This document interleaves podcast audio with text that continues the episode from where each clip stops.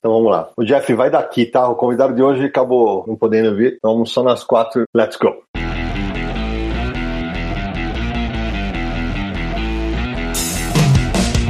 Vindos dos pontos mais distantes da galáxia, eles decidiram unir seus grandes poderes e responsabilidades para ajudar a nona arte. Sempre para o alto e avante, desvendam os mistérios escondidos além dos balões e recordatórios.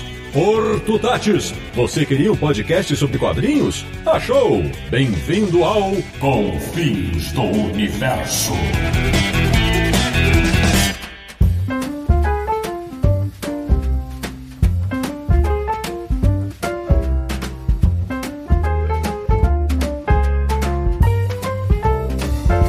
Bem-vindo, bem-vindo! Está começando mais uma edição de Confins Universo, o seu podcast favorito de quadrinhos, que só existe por causa dele, que é o podcast do Universo HQ, o site que surgiu em 5 de janeiro de 2000, graças aos esforços e sonhos de um jovem petropolitano. www.universohq.com. E o programa de hoje, a nossa equipe combinou que seria sobre a queda do morcego, que ficou para depois, porque hoje vai ser sobre a queda do patinho. Eu sou o Cedro Guzman, falo de São Paulo, e até hoje me lembro de pensar, será que eu embarco na loucura desse garoto? Ué, o que é isso? Da República de Piranga em São Paulo, o contador de piadas favorito do nosso personagem de hoje, Marcelo Naranjo. Assim como um certo homem de aço, parte da nossa origem é kryptoniana. Eu não tô entendendo. De Luxemburgo Europa, nosso correspondente internacional, um cara que jamais imaginou que aquele rapaz tímido fosse se tornar tão social. Sérgio Codespot. Eu fiz até um questionário pra ele uma vez. E de Petrópolis, no Rio de Janeiro, o mestre do teclado, que acabou de cair feito um pato na nossa pegadinha e hoje vai contar um pouco da sua trajetória nos quadrinhos. Samir Meliato. Mas como assim, pô? Eu, você, eu, não tô entendendo, mudou o, o tema do programa? nós não fizemos, nós não fizemos um programa engambelando Sidney Guzman? Não, amigo, a vingança é um prato que se come frio. Mas o Sidney Guzman é um profissional de renome no mercado, eu não, pô. Engambelando Samir Naliato hoje. Não, e, e ainda fica reclamando e atrapalhando a gravação. Não é pra reclamar. É brincadeira. É, não tô entendendo. O cara fica, não tô entendendo. Que isso? É, tô entendendo. Não é pra entender. É, pois bem, meus amigos, esse Confis Universo é pra falar sobre Samir Naliato, que completou 45 anos recentemente e vai contar como um fã virou especialista em quadrinhos e até editor. Mas essas histórias a gente conta daqui a pouquinho. Até já!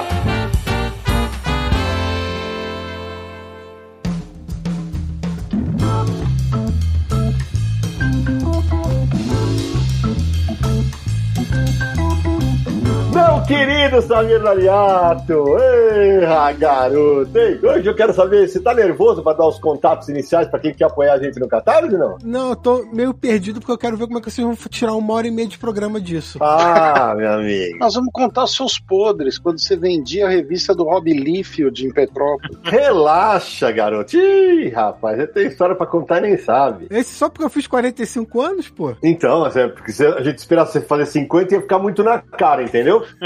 Eu combinei com os dois faz umas três semanas. E ó, então vamos fazer assim, assim, assado.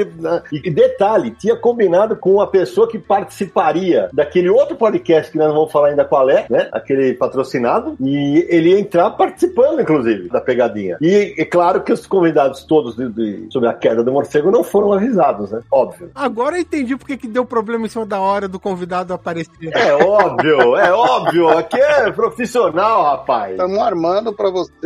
O pior não é isso. O pior é que eu fiquei três dias lendo e pesquisando a queda do morcego. Bem feito! Quem mandou que aquele negócio é ruim? Você lembra quando eu tive que ler lá o. Só que era o Watchmen, né? Tudo bem. Eu li o Watchmen inteiro. Tá? E agora chegou a sua vez, garota. Então, senhor Samir Naliato, vamos trabalhar, vai. Os antes de você ser entrevistado, vamos falar aí da. Do, do, quem quiser apoiar o Confis Universo Universal aqui. Vamos nessa. Pessoal, vocês aí que estão ouvindo esse programa maluco, você pode dar aquela força aí, aumentando a surpresa, nos apoiando no Catarse, então. Vai ser uma surpresa maior ainda. catarse.me barra Universo HQ, nossa campanha lá de financiamento coletivo no Catarse. Mais de 450 apoiadores. Acabamos de fazer um super sorteio de 120 quadrinhos. E agora, no final de julho, bom, final de julho não, talvez uma semana depois, né? Porque a gente vai estar até em evento. É. Mas aí a gente vai fazer outro sorteio também, provavelmente aí de 80 meta, né? Vamos, vamos fechar isso, porque os nossos apoiadores concorrem a sorteios de quadrinhos todos os meses, além de outras recompensas, né? Podendo acompanhar a gravação, podendo participar de grupo no Telegram, ter um nome listado no site, enfim, tem lá as recompensas, acesse lá, escolha a partir de cinco reais você já nos apoia e a gente agradece muito essa ajuda. É isso aí. Ô Samir, já que você falou das recompensas, então vamos lá. Você tem que eternizar mais alguns nomes aqui nesse episódio do Confis Universo, né? Isso, a gente sempre cita o nome de alguns dos apoiadores aqui, né, para eternizar no Confis Universo.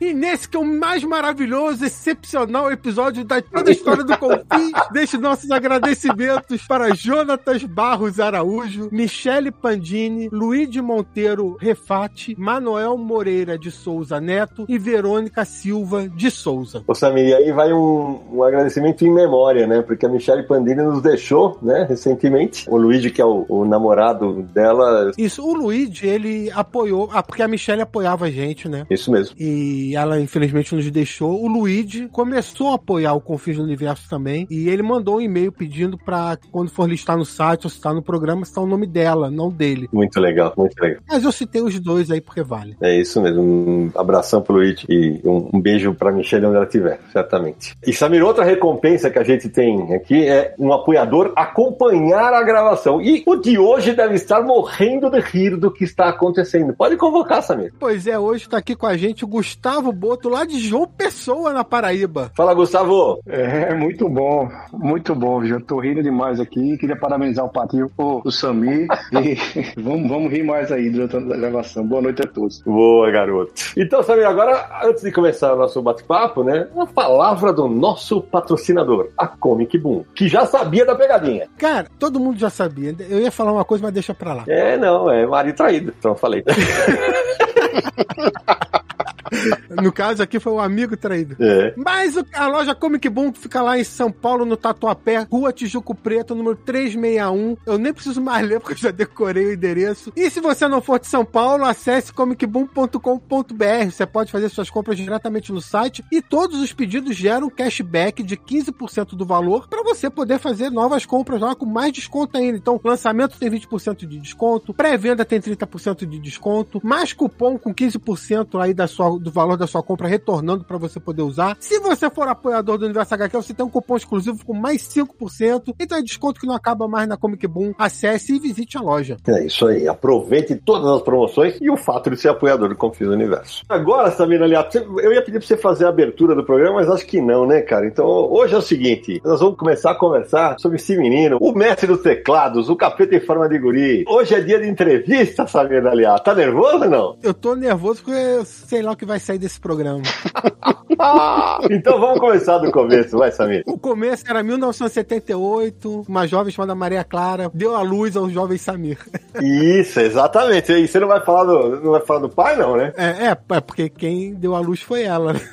Tá bom, né? O seu, o seu Paulo Roberto também tava lá junto. Exatamente, né? Mas Samir, e aí? Quando começa a paixão pelos quadrinhos? Porque assim, a gente já contou em outros programas que você começou com a turma da Mônica, não sei o quê. Mas quando que você começa a colecionar? É, é, na verdade eu comecei a colecionar com Turma da Mônica também, porque tem aquele. Eu vou contar de novo então aquele famoso caso, porque assim, eu aprendi a ler quadrinho, assim, aprendi a ler, né? Claro, na escola e tal, mas lendo quadrinho, meus pais compravam na banca, né? Turma da Mônica, também comprava alguma coisa da Disney, mas eu não, quando eu era pequeno, Disney não me atraía, eu não curtia muito. Eu gostava de Turma da Mônica. E eu comecei a ler também as tiras do jornal, né? No, no Globinho, de domingo, essas coisas. Mas, aí eu comecei a guardar as revistas da Turma da Mônica que meus pais compravam. Mas não era assim, que tinha que comprar todo mês, nem nada assim, quando eles podiam. Eles compravam, eu lia e guardava, né? Então meu armarinho começou a ter umas revistas ali, que não eram muitas, mas ia formando uma pilhazinha bonitinha e tal. E vale dizer que o Samir é filho único, né, Samir? Sou filho único, exatamente. E aí eu comecei a ler com a Turma da Mônica mesmo. Mas aí o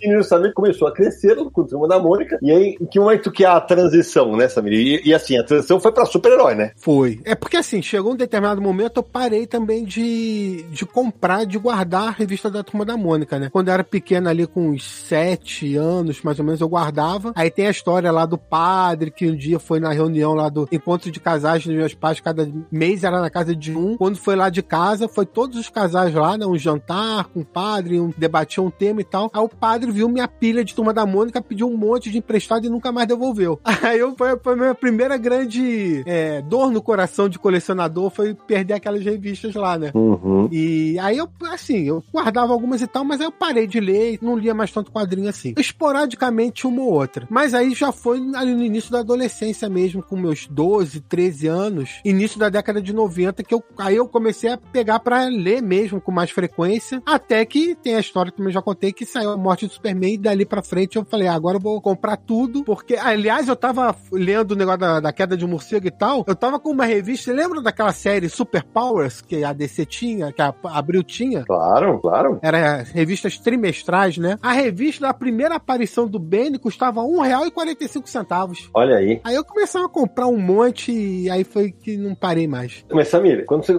descobre os super-heróis, já falou que teve, ah, por exemplo, a morte do super-homem, né? Foi absolutamente vital pra você entrar nessa pilha de começar a colecionar e aí querer comprar todo mês e tal. Mas o jovem Samir tinha amigos que gostavam de, de ler quadrinhos? Olha, no início não, mas. Ah, é, vou aproveitar e contar esse caso aqui. Mudou pra rua onde eu morava, um cara que tinha, regulava com a minha idade na época, chamado Douglas, ele tinha um irmão, e ele comprava quadrinhos da Abril, super-heróis. E aí a gente fez uma amizade e tal, e começou a me mostrar os quadrinhos que ele tinha, e agora, 30 anos depois, ele mandou uma mensagem pedindo pra passar na casa dos pais e me deu todos aqueles quadrinhos. Ah, caraca. Ah, foi ele então. Foi ele, pois é, ele que é, a gente perdeu contato ao longo dos anos e aí esse ano começou a ouvir confins e me achou nas redes sociais e falou: "Pô, Samir, ele não tá morando mais no Brasil e as revistas todas estão na casa dos pais". Falou: "Cara, eu vou te dar as minhas revistas lá, esvaziar a casa dos meus pais, fica para você que eu sei que as revistas vão ser bem cuidadas. Passa lá para pegar". E aí eu fui, botei tudo na mala e trouxe. Aí obrigado Douglas por ter me dado aí as revistas daquela época. Você ficou triste, né? Você ficou triste por isso. Pô, depois eu vou mostrar pro pessoal lá um monte de revistinha formatinho da Abril, Heróis da TV e tudo isso. Isso se você não tiver, né? Tudo que você já tá lá. Então, algumas eu não tinha, algumas eu já tinha, mas tá tudo guardadinho aqui. Depois eu vou arrumar direitinho e ver o que sobra. Mas aí no colégio, não tinha ninguém que colecionava mesmo, mas um ou outro eles começaram a ler também. Então aí dava, por exemplo, às vezes tinha aula de manhã e de tarde, só tinha tempo de sair rápido para almoçar. Aí eu ia almoçar na casa da minha avó, que era mais perto do colégio, e outros iam almoçar ali por um lugar perto. A gente combinava, pô, passa na banca, vê se já chegou alguma coisa nova, não sei o quê. Aí na aula da tarde fala, pô, chegou não sei o quê e tal. E aí, mais ou menos assim. Eu queria saber quando que, desse momento que o Samir começou a, a colecionar super-herói, quais eram os, os, sei lá, os três super-heróis que você mais curtia naquela época? Superman, Superman e Superman. Mas já era assim, logo de cara você já impõe no super-homem ou... É, você, você não foi Marvete? Você não foi Marvete, isso aí? Eu era um jovem decenalta. Hum. Então eu comecei a comprar Superman. é, logo depois começou a sair Liga da Justiça e Batman. Nessa fase já que eu realmente estava colecionando, né? E comecei a pegar Homem-Aranha e X-Men da Marvel. Aí sim, aí vi vantagem. Que e ainda, ainda tinha Capitão América, tinha Hulk e tal, mas eu comecei com esses. Depois que eu fui, fui ampliando, né? Mas o lance é porque, assim, Petrópolis era um lugar onde não chegava. Se não fosse da Abril, era difícil de chegar a alguma coisa. Por exemplo, Sandman da Devir não chegava por aqui. Uma vez eu encontrei numa loja que era a loja de instrumentos musicais. Anima da Devir, você não ia encontrar mesmo, né?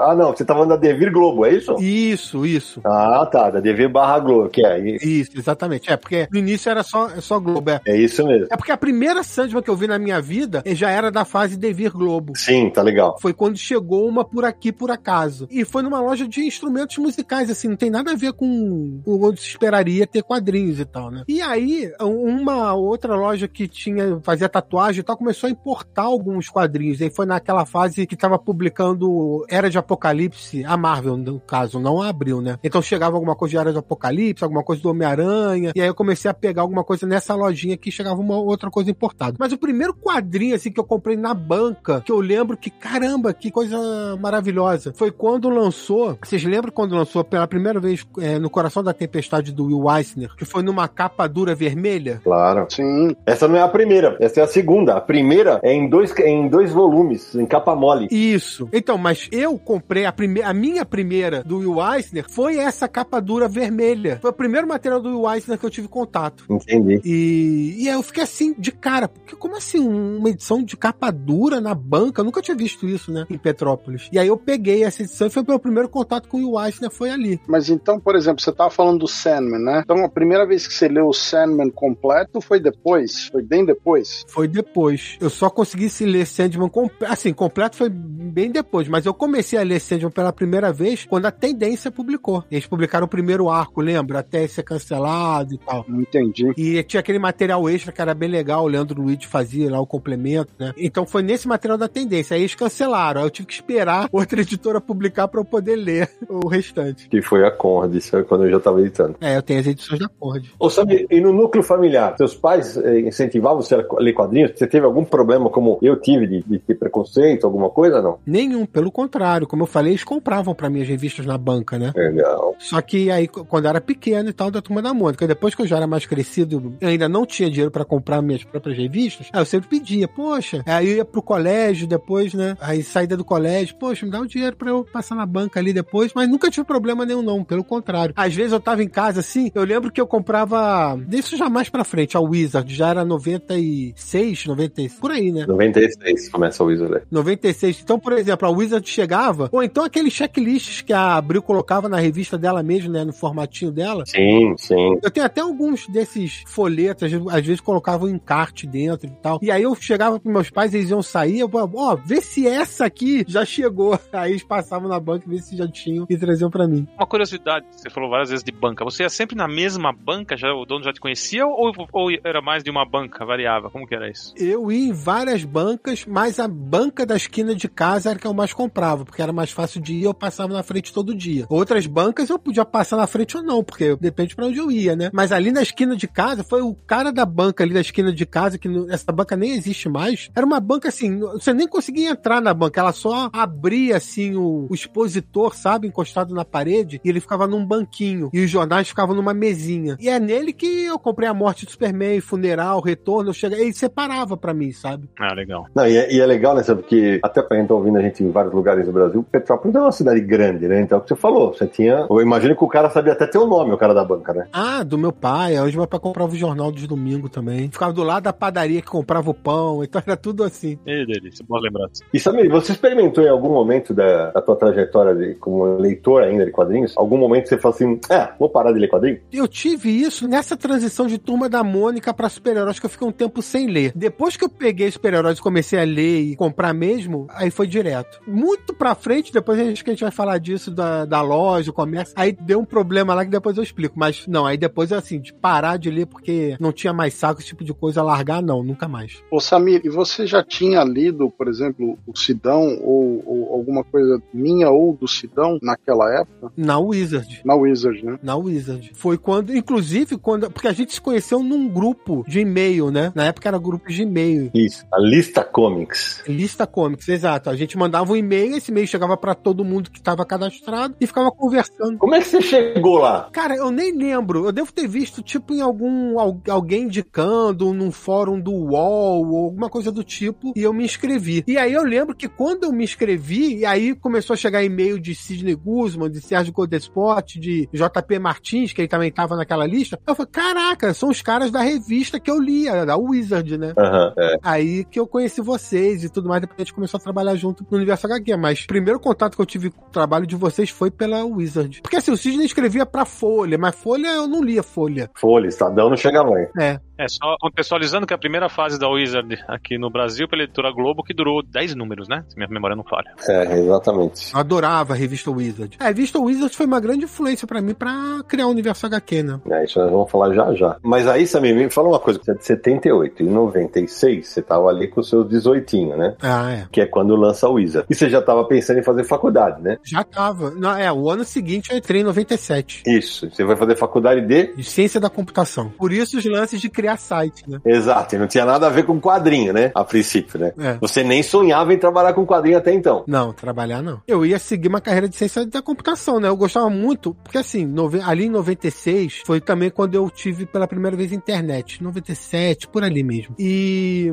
cara, eu gostava muito de computador e ciência da computação pra mim é uma escolha meio óbvia, assim. E aí quando eu vi que tinha no currículo coisas como aprender HTML pra fazer site, eu falei, beleza, é aqui mesmo que eu vou ficar. E me amarrava e fazia aqueles códigos de HTML, cara, eu ficava horas fazendo aquele negócio. Tanto que o primeiro, primeira versão, não foi o primeiro site que eu fiz, mas a primeira versão do Universo HQ é como a gente diz na unha, né? Linha de código embaixo de linha de código de HTML. Isso. E que você fez inteiro, né? Inteiro, é. E aí me fala uma coisa. é, beleza, você tava na faculdade e tal. Em 2000, você tava com 22 anos. Ah, não, você não tinha nem completado. Você ia completar. 21, é. É, não, em 2000? É, porque o site estreou em janeiro, né? A ideia do site foi em 99. Ah, é verdade, é verdade. Desculpa, você tem razão, 78, isso mesmo. Aí, em que momento? Porque, pra quem já ouviu o programa do aniversário aqui dos 20 anos, né? A gente conta um pouco dessa história, né? Mas acho que aqui, aqui vale a gente repetir. É um momento, né, Samir, que, em que as publicações de quadrinhos somem, né? A Wizard para e praticamente não havia, não havia site de quadrinho, né? Que gatilho que te deu pra fazer o aniversário? Foi justamente não ter lugar nenhum que eu encontrasse sobre quadrinhos. Aí eu falei, já que não tem nenhum, eu vou fazer um. Foi, foi basicamente isso. Porque é, a Wizard acabou, né? Naquela época da Globo. Eu adorava a Wizard da Globo. E assim, como eu falei, eu lia tira de jornal e eu sempre ia direto pro segundo caderno para ver se tinha alguma matéria de quadrinhos. E era muito difícil ter matéria de quadrinhos. Então era um lance mesmo de que eu não tinha conteúdo para consumir sobre quadrinhos. Eu tinha conteúdo de quadrinhos porque comprava as revistas na banca, mas sobre quadrinhos depois teve a revista Herói, né? Mas falava muito de desenho animado e quadrinhos um pouco menos e tal, mas sempre tinha alguma coisa também. E aí, por exemplo, a área 51. É, que era o site meu com o Leandro. O Leandro Luiz de Almanto, Maurício Muniz e o Edson Diogo, e no qual eu era colaborador. Eu acessei a área 51 pela primeira vez, foi quando saiu a notícia de que a DC tinha comprado a Wildstorm, acho que foi isso. E aí vocês noticiaram na área 51, eu tava com uns amigos em Belo Horizonte, e aí eles falaram, caraca, vocês viram que a DC comprou ah, o estúdio do Jim Lee e tal, tá na área 51. E aí eu conheci a área 51. Eles acessaram, eu vi e tal, beleza, mas depois a área 51 fechou, né? Foi, foi, fechou. E, e a área 51 também surge depois que a Wizard acaba. Surge como consequência, né? É. Ainda era um, era um começo de internet e tal, mas assim, tinha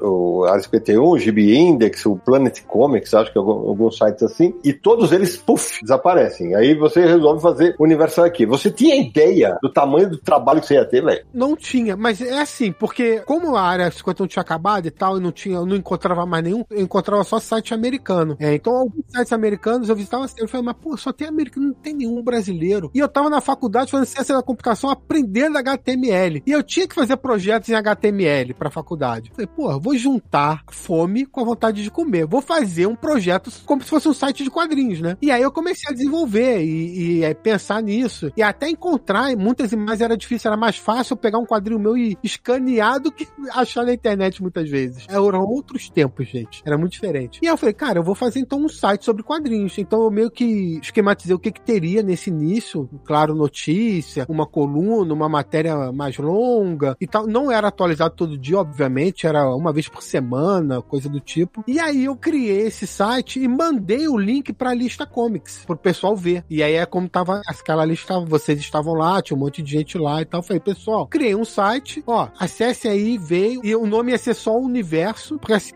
a gente fala universo DC, universo Marvel, universo Image, sei lá o que. Ia ser universo e tal. E aí mudou para o universo HQ porque não tinha URL só o universo disponível. Eu tinha que botar alguma coisa para ter disponível. Então eu botei universo HQ. E aí eu consegui uma URL pro projeto. E dessas que tinham gratuitas na internet. CJB.net. É, acabei conseguindo ser jb.net. E aí eu mandei o link, aí vocês viram aí, o Sidão começou a mandar e-mail dando dicas e tal. Quem se ligou muito no seu site inicialmente foi o Cid, né?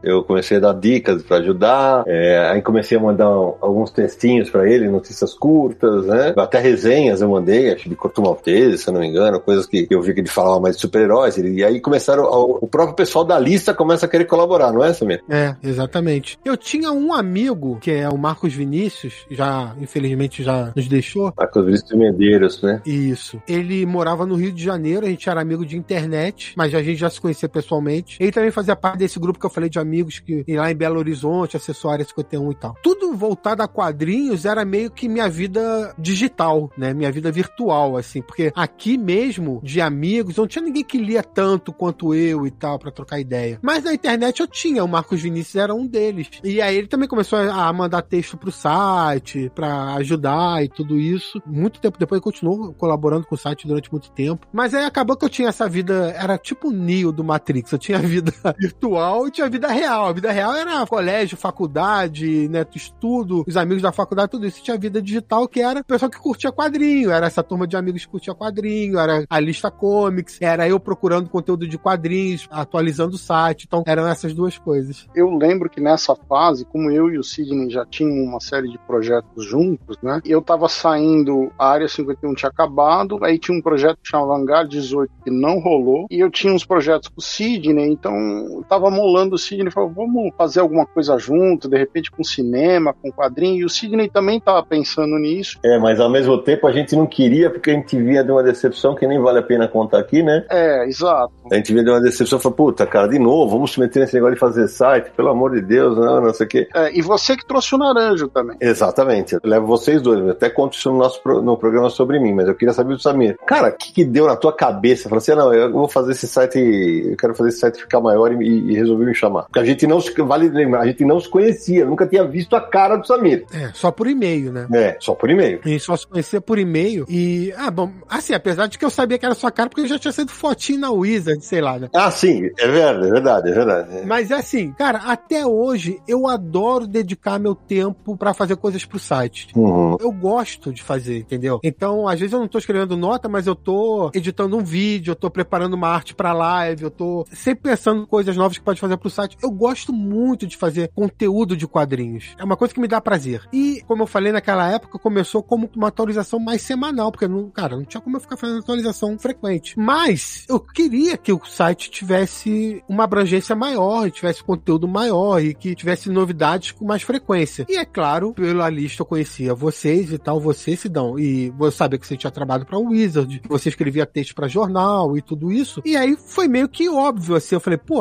eu vou conversar com esse cara pra ver se ele não quer é, entrar comigo, porque ele tem a experiência de jornalismo, ele tem como fazer um texto de qualidade, ele tem como passar essas coisas e tornar o conteúdo do site mais atrativo e mais informativo. Então vou conversar com ele e ver se ele não, não topa. Ah, o máximo que vai acontecer é falar que não pode. Então, aí eu fico atualizando semanal como já tô. E aí eu mandei um e-mail só pro Sidney, não foi pra lista, foi só pro Sidney. Falando, ó, é assim, assim assado, tô pensando em fazer o site crescer e tal, não existe no Brasil. Tanto que assim, o Omelete, por exemplo, estreou seis, sete meses depois do Universo HQ. Quando o Omelete estreou, a gente já estava conversando e reformulando o site para fazer a versão de atualização diária. É, isso. A gente até contou essa história que na- naquele momento já, a gente já tava, nós três estávamos nos bastidores ainda. Ainda, ainda não tinham contado. É, quando a gente fechou de trabalhar todo mundo junto, a gente não anunciou isso de cara. A gente passou um tempo pensando o site, como seria essa reformulação do site, e aí sim, com o site novo, divulgar tudo junto, né? Que estariam juntos o Cid, o Sérgio, o Naranja e tudo mais. Tanto que quando o Jerry Robinson veio pro Brasil, que aí teve aquele problema de saúde, que ficou internado e tal, ainda era a versão, a primeira versão do site, que vocês não tinham sido anunciados ainda, então acabou fazendo a cobertura com vocês participando, mas ainda na versão antiga, não tinha nem estreado a nova ainda. Mas, Samir, mas conta pra quem tá ouvindo a gente como é que foi a história, né? Porque você me convida, eu falo que beleza. Aí você simplesmente ia falar, beleza, você pega um ônibus e vem pra São Paulo, né? Pois é, acabou que eu fui também por causa de um encontro de amigos que ia ter em São Paulo. A gente já tava conversando. Eu falei, ó, eu vou ter que ir pra São Paulo, tal data, e a gente podia aproveitar e se reunir, reunir e conversar direito, né? Se conhecer e conversar. E aí foi como aconteceu. Eu aproveitei essa viagem. Aliás, outra pessoa que era desse grupo de amigos que eu encontrei em São Paulo é o Júlio Cavaleiros, que hoje é quadrinista, faz quadrinho de guerra. Rapaz, é, isso eu não lembrava, isso eu não lembrava, te juro. Ele era desse grupo também. É de lá que eu conheço ele. E aí, eu cheguei antes, a gente se encontrou, conversou, é, bateu um papo, estruturou como é que seria essa parceria, né? De todo mundo trabalhando junto como que o site ia funcionar. Mas aí, nesse momento ninguém sabia ainda. Foi, aí eu voltei pra Petrópolis, a gente começou a trabalhar no site novo, até o site novo estrear. Eu sugeri levar o Sérgio o Naranja, né? Falei, ó, o, Nar- o Naranja eu também não conhecia, só conhecia da lista. né? É. O Naranja, assim, o Sérgio a gente sabia que também era do meio e tinha a experiência de ter feito a área 51, tudo isso. Então o Sidney até falou: Ó, o Sérgio, cara, o Sérgio sabe fazer site, né? É. E eu sabia o HTML, mas o Sérgio sabia mais outras coisas. Então o Sérgio chegou como cara que já fazia esse quadrinho, mas também fazia o site. Então ele podia fazer a reformulação do site. E o Naranja, porque a gente acabou que, de tanto trocar e-mail, que a gente acaba conversando muito e tal. E o Naranja ia muito em sebo, colecionava muita coisa, sempre trazia curiosidade de outros tipos de quadrinhos e tal. Então acabou que meio que a gente se juntou juntou ali, né, e, e formou essa equipe. Agora, eu lembro que quando o Sidney me falou, ah, nós vamos assumir o site do Samir, eu fiquei meio cabreiro, porque eu não consegui imaginar que você ia simplesmente largar a mão do site e passar pra gente e a gente ia tomar conta, entendeu? E aí eu, eu me lembro que eu fiz um questionário pra você. que era um negócio assim, mas você sabe que vai acontecer isso, você sabe, você não tem problema se nós vamos assumir, você não vai mais ser o cara que manda no site. não sei o quê. eu lembro que era um questionário bem pentelho, cara. É, é, eu lembro, eu lembro, eu lembro disso, eu lembro disso. Ó, mas apesar desse questionário, nós nunca tivemos entre nós quatro nenhum tipo de contrato. Não, nunca tivemos. Não existe um contrato entre a gente. E nunca teve um negócio, ah, é, algum desavisado pode até achar, não, o Sidney manda. Não, eu não mando, não, eu não mando. Não, eu não mando. Eu sou editor-chefe por causa da minha experiência e tal, mas assim, não. São decisões colegiadas. É, exato.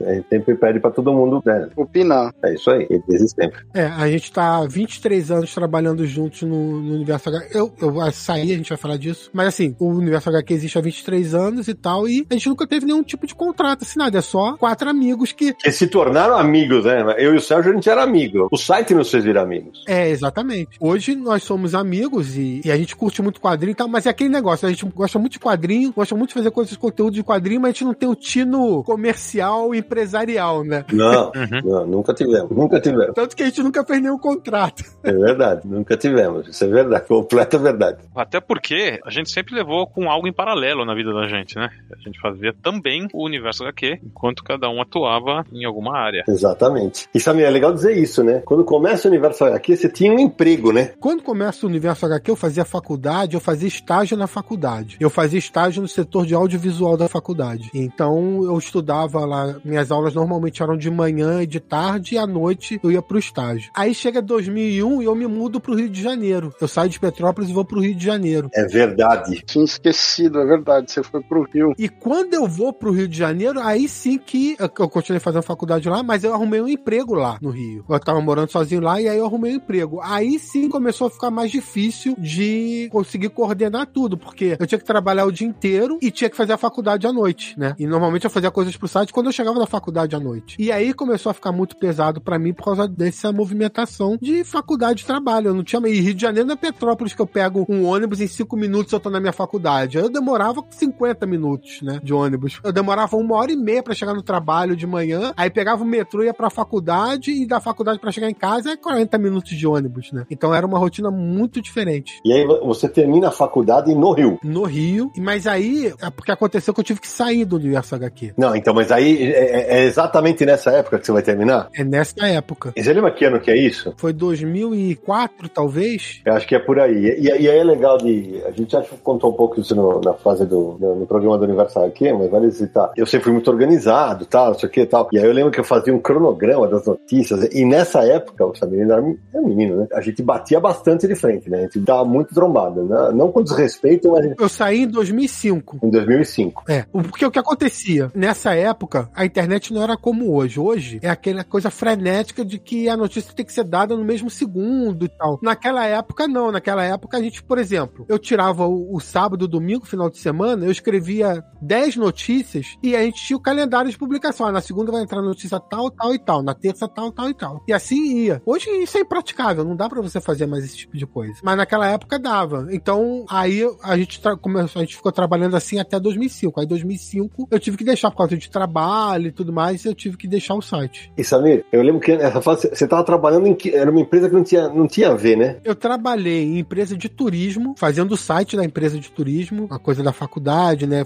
Criação de site e tal. Então eu trabalhei nessa empresa criando o site e atualizando o site, né? Então as viagens, os planos de turismo, né? Para as pessoas irem para os locais que iriam, tinha lá no site, tudo isso. Depois eu fiz uns trabalhos freela de criação de site também e comecei a trabalhar num escritório e acabei virando gerente nesse escritório, assim, não o chefão absoluto, um gerente ali ordenava as coisas e tal. E aí eu fiquei lá até 2006, mais ou menos, 2007. E esse escritório era do que, Samir? Tinha escritório de turismo e escritório de coisas de. Não era nem de advocacia, era de prestação de serviços e tal. E eu coordenava equipes, esse tipo de coisa. Foi até em Botafogo que era esse. Mas e quando que você montou a comércio, que era a sua loja de quadrinho? Então, aí quando eu saí desse cargo de gerente desse escritório, eu decidi abrir uma loja de quadrinhos pra vender quadrinhos. Sempre alguma coisa metido quadrinho no meio. E aí você já estava fora fora do universo, né? Eu já estava fora do universo, mas eu estava no meio de e-commerce, que eu tinha trabalhado em site de turismo, eu fazia faculdade ainda no Rio de Janeiro de ciência da computação, cuidava dessa parte mais de tecnologia dos lugares onde eu trabalhei. Falei, cara, eu vou abrir um site de venda de quadrinhos, porque, cara, essa parte de tecnologia eu sei trabalhar nela, eu vou saber criar o.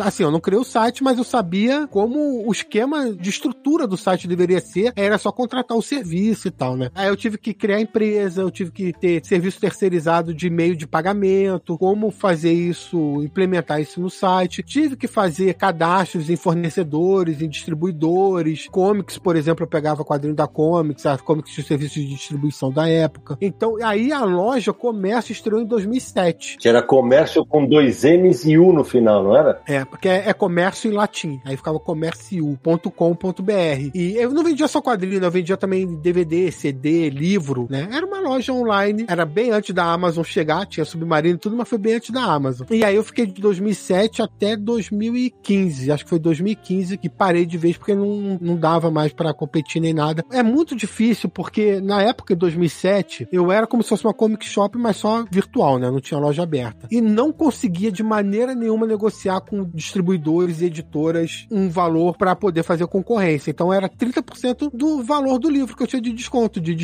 distribuidora para vender. 30% você encontra em qualquer promoção hoje em dia na internet, você pega 30% de desconto. Como é que eu vou conseguir vender um livro ou um quadrinho tendo 30% de desconto e tem que ter minha margem de lucro? Como é que eu vou? Não tinha como, era impossível, né? E a, um dos motivos da, de não ter dado certo foi esse. Agora, a pergunta dolorosa: se eu não me engano, você colocou as revistas da sua coleção para vender na comércio. Exatamente. Então, esse foi. Eu não parei de ler, mas eu tive que, no começo, ter esse desapego porque eu precisava ter coisas para vender. É, não tinha como eu chegar para comics ou para uma editora. Aliás, muitas editoras nem faziam distribuição direta, hoje fazem, mas naquela época não. Ou era via distribuidora de livro, ou era via comics, ou via Devir. A Devir também tinha um sistema de distribuição, né? Mas era assim, eu não tinha caixa para fazer um pedido grande de início para ter volume na loja, né? Então eu peguei muita coisa que era minha e botei para vender na loja para ter esse volume, para atrair as pessoas para entrarem na, no site para fazer compra. De vez em quando tem alguém que fala: caramba, o comércio era seu, eu comprei coisa lá e tal, não sabia. Mas é, então eu tive que desapegar de muita coisa que eu me arrependi depois, mas fazer o quê, né? Tinha que fazer.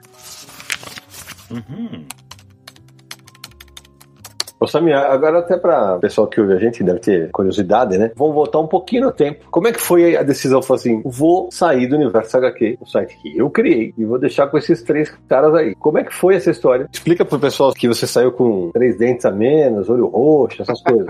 Conta aí pro pessoal como é que foi. Foi por pura necessidade. Não tem nenhuma outra explicação. Eu já não conseguia fazer coisas pro site por causa dessa minha rotina de trabalho e faculdade. E aí eu ficava me comprometendo a fazer coisas pro site e eu não conseguia, e isso me tirava tempo do trabalho da faculdade, né? Então, teve um momento que eu cheguei e aí a gente tinha até discussões, porque, cara, eu não tô conseguindo fazer, mas não sei o que eu tinha que fazer e tal. E aí, como eu falei, a gente criou uma amizade que é, é bem sólida, né? E assim, é bem característica da gente. Quando eu falei, pô, eu vou ter que sair, mas eu não quero que o site acabe. Eu acho o site legal, muita gente acessa o site, tem notícia, eu ia acessar para ver. Então, a, a minha solução foi, ó, eu não vou conseguir mais me dedicar ao site, site, mas, cara, continuem o site, né? Vocês continuam com ele. E foi meio assim, é como eu falei, a gente nunca teve um contrato, mas na hora que sair foi, eu tive que sair, vocês continuavam, na hora que voltei, né, entrei de novo como e continuou depois. Então, foi meio assim, ó, não tenho como fazer, eu preciso ir pra faculdade, eu preciso ir pro trabalho, porque afinal de contas eu morava sozinho, eu tinha que pagar aluguel, eu tinha que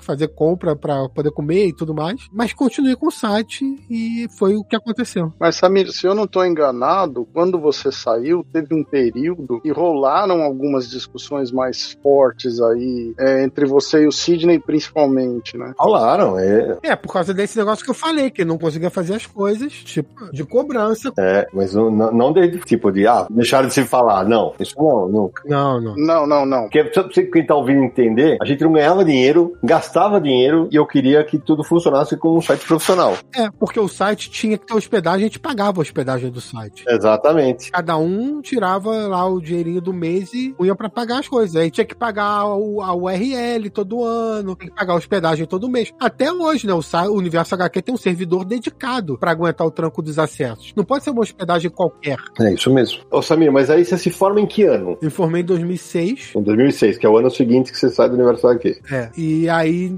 mas aí eu já tava trabalhando. Em 2007, eu comecei a criar a loja comércio, loja virtual. Entendi. Nesse meio tempo, o Samir também fez família, né? Sim. Minha filha tá com 17 anos. Ela nasceu em 2006. É no ano que você se formou, é quando você tava fora do site. É, ano, ano depois que eu saí do site. Então, e isso também impactou aí a sua vida, a sua produção. Sim. E aí é aquele período da vida que tá tudo mudando, né? Porque é terminando faculdade, começando o trabalho, é um projeto próprio, com família se formando. E aí mesmo que você não consegue fazer mais nada, né? E você voltou para Petrópolis. Aí depois eu voltei para Petrópolis. Ah, eu tô em Petrópolis até hoje. E é exatamente quando a Samira nasce que você vai para Petrópolis? Foi no ano seguinte, 2007 também. Entendi. E aí a comércio já estava atuando? Isso. Aí o comércio começou com um lugar que eu tinha no Rio, onde eu deixava todos os quadrinhos e tudo mais. Só que eu voltei para Petrópolis, aí trouxe tudo para cá, para Petrópolis. E aí aqui tinha o lugar, como não era loja aberta, tinha como eu deixar estocado e tal. Eu trabalhava pelo computador, né? Eu trabalho de home office desde 2007 até hoje. Antecipando tendências. É.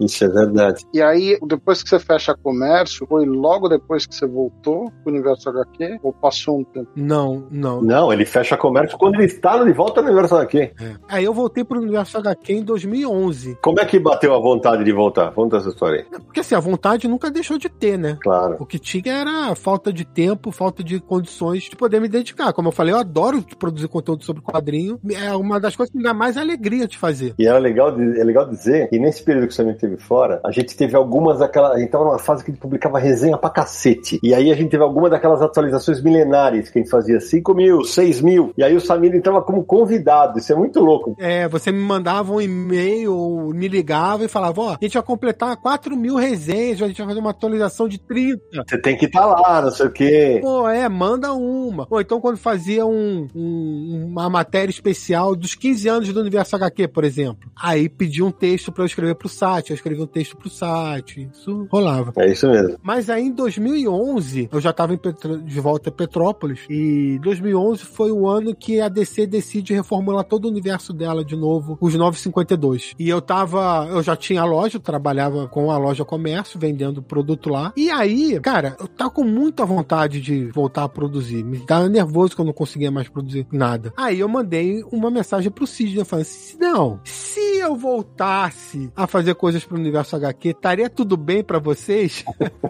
aí, o Sidney, aí o Sidney respondeu: Não, claro, pô, vou falar com o Sérgio. O Sérgio até precisa de ajuda pra fazer nota estrangeira e não sei o que e tal. É, porque eu tava numa fase também sobrecarregada naquela época porque eu produzia nota, fazia parte de bastidores do site de quem fazia o HTML do dia era o Barata. Era o Barata, é, Ronaldo Barata. Mas eu que tinha que mexer com a loja, com o banco de dados e fazer um, uma caceta de coisa. E aí quando o Samir veio e se propôs... Na loja não, que a gente não teve loja, né? Não, não, não, tinha aquela vitrine. É, as vitrines de associados. Né? É isso, é. Tinha as vitrines que tinha links de, de, de venda e tal. E aí o Samir, ele vem para São Paulo, a gente se encontra no shopping para bater papo da possibilidade. É, mas aí, nisso eu já tinha voltado. Você já tinha voltado, você já tinha voltado. É. é, foi assim. Antes de eu voltar pro site, eu lembro, eu fui visitar o Sidney na MSP. Lembra dessa, Sidão? Foi. Antes de voltar pro site, isso deve ter sido o quê? 2009? Acho que foi 2009. Foi um ano que o Flamengo foi campeão brasileiro até. É, eu lembro, eu lembro de te encontrar na Bienal, na Bienal do Rio, que é quando a gente lançou a MSP 50, isso mesmo. Isso, teve a feira do Rio e tal, mas isso foi no Rio. Mas eu tive que ir pra São Paulo por causa de trabalho e aproveitei e encontrei com o Sidney. A gente foi, a gente almoçou ali do lado da MSP e tal. O Sidney falou que mostrou as coisas da MSP e tal. Mas eu não tinha voltado pro site ainda. Mas foi um contato ali que refez. E, apesar de a gente sempre ter trocado e-mail, né? Quando minha filha nasceu, mandava e-mail com foto. Isso. Quando ela posava com a camisa do Flamengo, mandava e-mail com foto. Eu tenho foto da Samira pequenininha aqui, eu te mandei pro Samir. É. Então, é assim, a gente nunca deixou de ter contato, né? Mas aí teve ali pode 2009, eu tive que ir São Paulo, a gente se encontrou e tal, e falou das coisas do site. Aí foi pra Bienal do, do quadrinho no Rio, aí eu tava, eu como é Petrópolis, no Rio a gente se encontrou lá e ah, bateu papo e tal. E aí também isso foi reacendendo o negócio, pô, colaborar de novo e tudo isso. Até que em 2011 aí eu mandei a mensagem pra voltar a colaborar e tudo mais. Aí, pô, toparam, voltei a fazer as coisas pro site. E aí eu ficava fazendo as coisas pro site e cuidava da minha loja, a comércio de vendas, né? Eram duas coisas que eu fazia. E continuava sendo o seu ganha-pão. Continuava sendo meu ganha-pão a loja, sim. Aí a loja, eu fiquei quatro anos fazendo os dois, né? O universo e a loja até 2015. Aí 2015 não tinha mais condições de, de manter a loja. A Amazon também já tinha chegado no Brasil e tudo, mas não tinha condições mais de, de conseguir manter, não tava dando retorno. Eu tive que parar com a loja. Aí eu fiquei fazendo o universo HQ e fui procurar outras coisas para fazer. Uhum. Ô, Samir, e é justamente 2015 que estreia o Confins Universo, né? Nesse período de 2011 para 2015, a gente conseguiu fazer algumas coisas com o site. A gente reformulou ele visualmente. Foi. Foi nessa reformulação que você veio para São Paulo e aí você assumiu toda a parte técnica. Você tirou da minha mão. Eu falei, Samir, se você tirar isso da minha mão, eu não quero mais de volta. É, fica pra você, eu não quero mais mexer nisso. Foi exatamente isso. A gente conversou e pensou o que, que seria. Eu tinha que entender a estrutura do site, a gente trocou uma ideia e tal. Aí você foi no WordPress e tal, e É, que aí facilitava que podia fazer atualização a qualquer hora, qualquer um podia entrar. Isso. E aí você começou a desenvolver essa, essa parte de entrar em mídia social, de entrar em, em podcast e tal, né? É, a- como a gente estava reformulando o site, conseguindo fazer algumas coisas, bateu a ideia. Porque assim, eu escutava podcast na época. Podcast desse, não era só um, não. É, eu escutava, claro, o Jovem Nerd, que é mais conhecido, mas escutava outros também e tal. E eu falei, caraca, pô, podcast do Universo aqui pra falar de quadrinhos, fica legal. Aí eu mandava uma mensagem pra vocês aí, cara, como a gente vai fazer podcast? Não tem como! Esse era eu, esse era eu. É, não, não tem tempo pra fazer, cara. Ficar parar pra gravar não tem impossível. Aí deixava a ideia de lado. Aí passava um mês, aí, cara, Insistia de novo. vamos pensar de novo naquela ideia do podcast? Eu continuava ouvindo o podcast. Pô, mas vai ser difícil, não sei o quê. Aí foi assim, meio um trabalho de que vai plantando a sementinha pra dar fruto mais pra frente, né? Até que chegou um momento que o pessoal falou: tá bom, se fizer, como é que vai ser? Aí eu corri atrás pra conversar com o Léo da Radiofobia, e a gente marcou uma reunião, ele deu uma ajuda, tanto que a Radiofobia edita Confins do Universo até hoje, né? Sim. E aí deu várias dicas pra gente, a gente se organizou ali pra conseguir e acabou sendo uma coisa que deu muito certo pra gente, né? Foi, é verdade. Foi que a gente até conversa hoje, talvez o Confins seja mais conhecido que o Universal aqui. E tanta gente que nos ouve. É, eu não sei nem assim, pensando em retrospectiva, eu não sei nem se a gente não tivesse começado a fazer o Confins, se o universo HQ teria sobrevivido até agora também. Hum, É um bom ponto, um ótimo ponto. Né, Talvez não, mas é uma coisa bem complexa isso. É um ótimo ponto, porque depois a gente, a gente fala isso no episódio do, do Universal aqui de novo, citando ele. O Sérgio sai do site, o Sérgio hoje participa menos, então tal, é, era bem provável que isso acontecesse. Isso era bem provável que acontecesse. Mas aí, Samir, acho que é legal de citar pra galera que assim, ah, beleza, em 2015 você consegue convencer a gente e tal, é, mas porque, pra quem tá ouvindo a gente, é o seguinte, quem, já vê a gente no YouTube e tal, o Samir é um, é um cara, é um cara ponderado, calmo, ele é, ele não é mineiro, mas ele parece às vezes, sabe? É, é, não, é, não é isso, Nara? Ele vai, ele vai, não, mas pô, vocês não acham que a gente devia tentar de novo? Não é isso, Nara? É bem assim, vai indo aos pouquinhos, né? Minando de maneira inteligente. Isso. O Samir só perde a, a paciência com três coisas: falando mal do Super-Homem, piada ruim do Naranjo e Flamengo.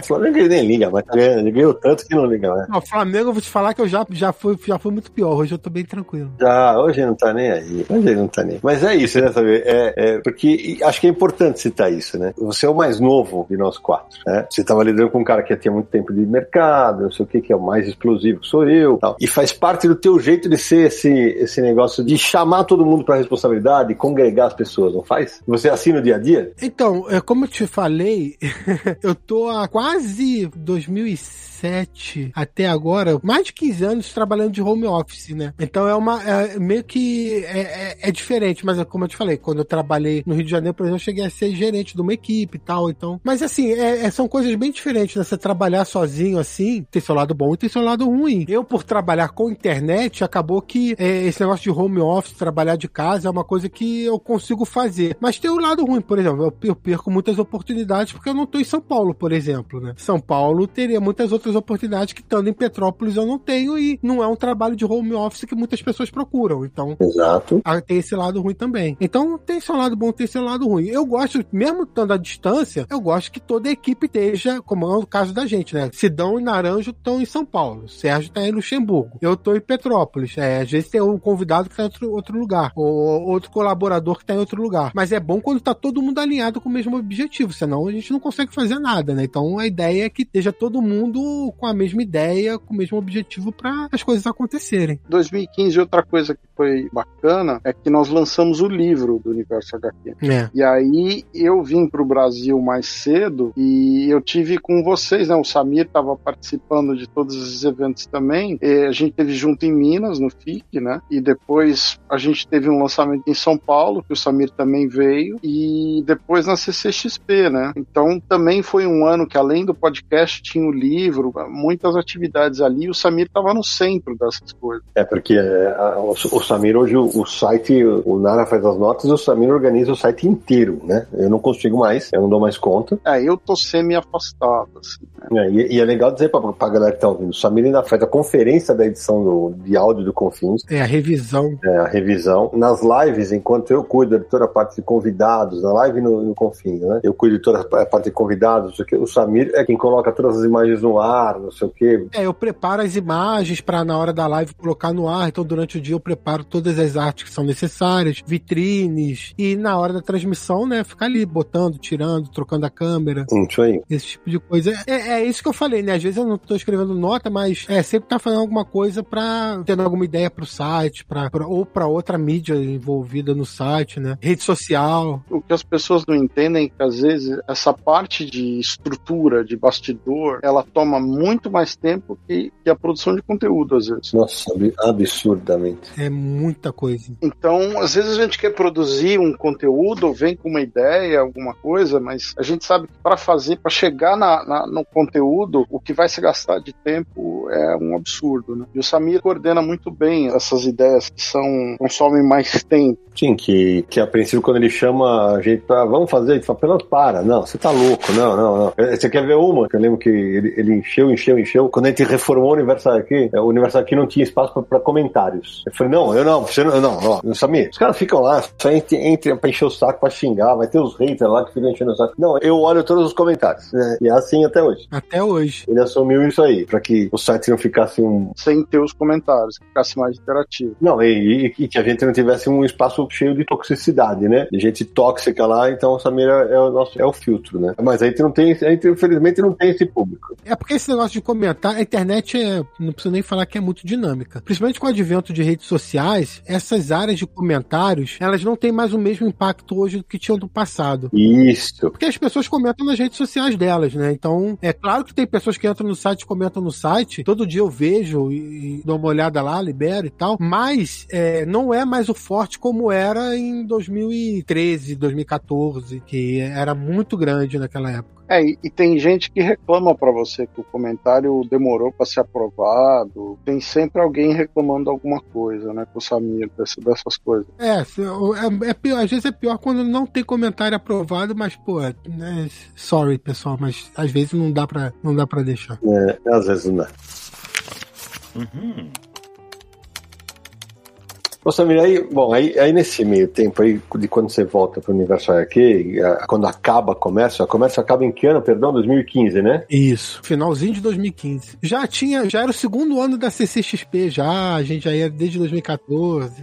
Isso. E aí, cara, você precisava pagar suas contas, né? O Universo HQ nunca foi fonte de renda para nenhum de nós. Como é que fazia? Então, é, não fazia, porque eu, na verdade, quando o lance do. Quando eu decidi fechar a loja, porque não tinha mais como manter, aberta, foi meio que. O que, que eu vou fazer agora? Eu não sabia o que, que eu ia fazer. E aí foi quando pintou a Social Comics. Até agradeço publicamente o Sidney num jantar com o Marcelo Buide, na época trabalhava na Social Comics. O Buide que já participou conosco várias vezes aqui. Isso, comentou que eu tava fechando a loja e tal, mas eu tinha experiência de meio de quadrinhos desde do, do ano 2000, né? Então, assim, são 23 anos acompanhando o mercado e tudo. E aí o Buide fez contato comigo, conversou comigo, coisas que eu podia fazer pra Social Comics e tudo mais. E aí passou pros sócios dele, pro JP7 e tudo mais. E aí entraram em contato e aí eu comecei a trabalhar pra Social Comics até chegar no cargo de editor-chefe e cuidar das publicações que são de produções internas, vamos dizer assim, né? Tradução, diagramação, vários materiais assim. Então, desde 2016 até hoje, sete anos, cara, eu devo ter editado uns 700 quadrinhos para Social Comics. Então, é isso que eu queria falar. Você, primeiro, vamos contar essa história aí. Você entra para fazer o que na Social Comics? O início da conversa tinham várias possibilidades, como tradução, por exemplo, né? Porque eles iam começar a pegar material, então podia traduzir. Mas aí,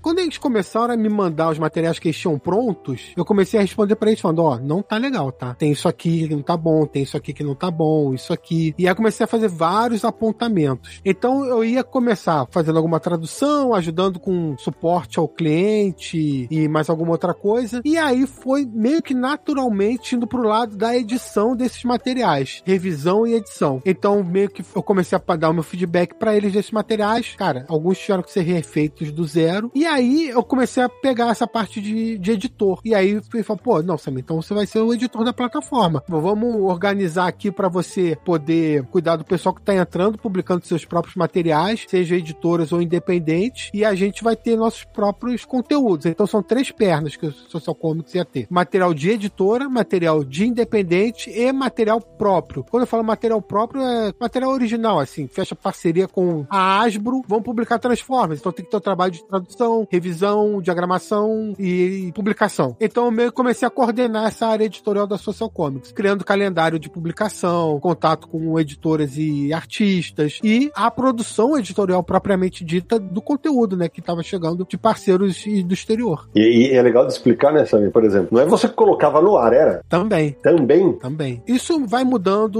ao longo dos anos, né? Mas editoras e autores subiam o próprio material e eu entrava lá, fazia a verificação, ver se está tudo certo, né? Tinha lá os pré-requisitos tinham que estar corretos, capa, a ordenagem das páginas, se o material tinha uma qualidade, no caso de independente para ser publicado, então era meio também tinha uma curadoria ali que tinha, né? Então fazia tudo isso, aí eu só liberava. Ah, tá tudo ok, liberava. Não tava ok, tinha que dar o feedback pro parceiro, ó, tá faltando isso, tem esse problema, tem que corrigir isso aqui. E aí funcionava, funcionava assim. Então fazia essa parte lá também, até chegar a parte editorial. Aí na parte editorial, o primeiro parceiro que a Social Comics teve foi com a editora americana Valiant, que é um universo de super-heróis, como Marvel e DC também, né, mas... E saía também pela HQM aqui na época e depois pela Jambô, né? Exatamente. Então esse material da Valiant eu comecei a pegar ele todo para editar, depois fechou parceria com a Asbro, comecei a editar Transformers também. Aí a gente fechou parceria com o Terry Moore para publicar Estranhos no Paraíso tal. E aí foi tendo outros materiais. Aí fechou com material de Dungeons Dragons, Magic, até recentemente com a Disney e o material de Star Wars que tem disponível lá. Então eu tô editando Star Wars para Social Comics no formato digital lá publicando. E aí somando todos esses, quando eu falo 700 é somando não material de editor independente, é só material que realmente tem que ter um trabalho de produção editorial envolvida, né? A tradução, a diagramação, a revisão. Então, material de Hasbro, material de Valiant, material de Disney com Star Wars e tal, somando tudo isso por volta de umas 700 e poucas edições. Isso, Samir, é legal explicar, né? Que você não é um editor de formação, mas você se qualificou para isso, né? Exatamente. Eu não sou o editor de formação, é, mas é o que eu falei, né?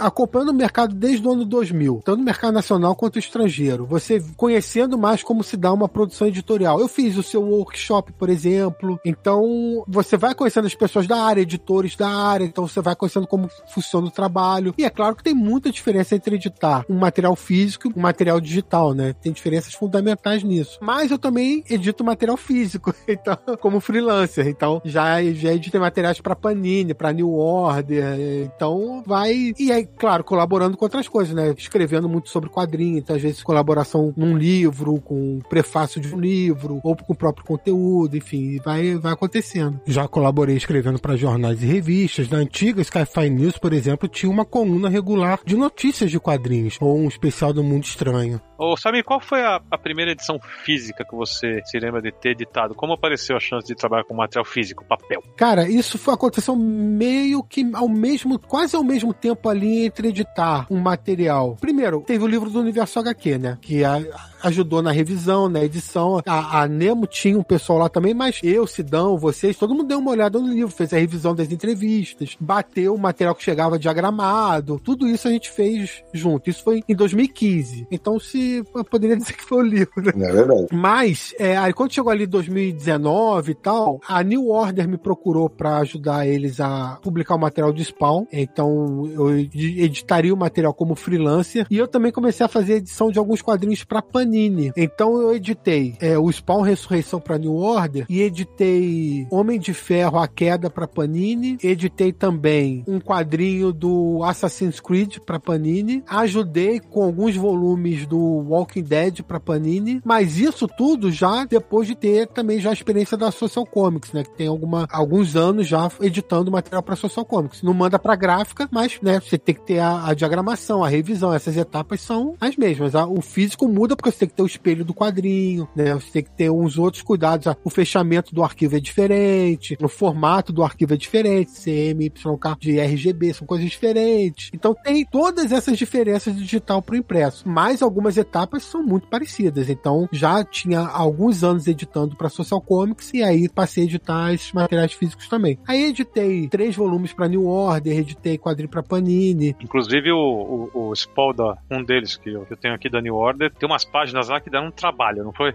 Nossa, o Hellspawn deu muito trabalho. Isso, o Hellspawn. Porque o material chegou todo chumbado, não chegou em camadas e é uma arte pintada. Imagina só você fazer retoque de arte pintada, né? É muito complicado. É legal explicar isso pra quem tá ouvindo a gente, porque a gente fala que é chumbado, porque é o seguinte, às vezes a onomatopeia, ela tá numa camada diferente. Então, por exemplo, ela tá lá, crash, com, e você quer colocar cabum em português. Você pega a camada do quando tá crash, escreve cabum e beleza, quando tá em camadas. Nesse caso, não. É, tinha um buraco na arte escrito crash. É, porque assim, o ideal, como é, inclusive atualmente, porque tudo é feito de maneira digital, né, computador, às vezes até o desenhista já desenha numa Wacom da vida e já manda o arquivo digital direto, é que tem é tudo em camadas. Então tá lá a arte numa camada, o colorista colore numa outra camada, aí você vai botar o balão, tá numa camada, o texto tá na outra camada, o título tá na outra camada. Então você só desativa a camada, ou então muda o texto, enfim, é editável, né? Isso facilita. Quando a gente fala que tá chumbado, é assim, é como se chegasse um JPEG para você. É tudo numa imagem só, não tem como você desabilitar camada nenhuma. Então você tem que ir lá, o diagramador tem que ir lá e apagar com cuidado o texto que tá em inglês, sem estragar a arte, remontando a arte, né? Porque tem que.